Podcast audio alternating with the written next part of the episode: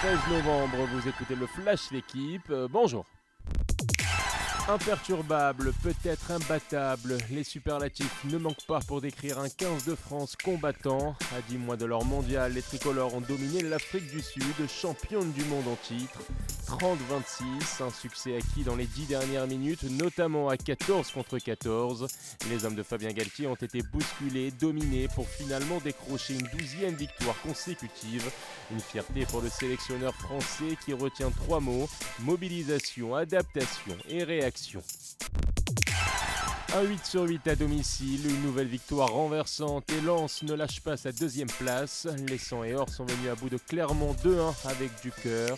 36 points pris sur 45 possibles. Les Lensois talonnent provisoirement de 2 points le leader parisien. De son côté, Rennes s'est imposé 1-0 face à Toulouse et s'accroche sur le podium. Des Rennais invaincus depuis le 27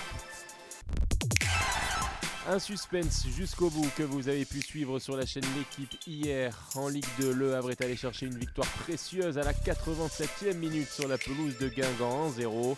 Le Hack garde sa place de leader, 4 points d'avance sur Bordeaux tenu en échec par Pau. Alors que la sonnette d'alarme est tirée pour Saint-Etienne, défait 2-0 à domicile par Rodez et désormais lanterne rouge. Longue saison à venir pour des Stéphanois, éliminés également très tôt en Coupe de France. Enfin, on termine avec la bonne nouvelle du week-end. Les Françaises restent bien dans le groupe élite de la Billie Jean King. Caroline Garcia a assumé son statut de numéro 4 mondial et a porté le troisième point décisif face aux Pays-Bas. Diane Paris, et Cornet ont aussi participé au maintien des Bleus qui espèrent mieux figurer pour l'édition 2023.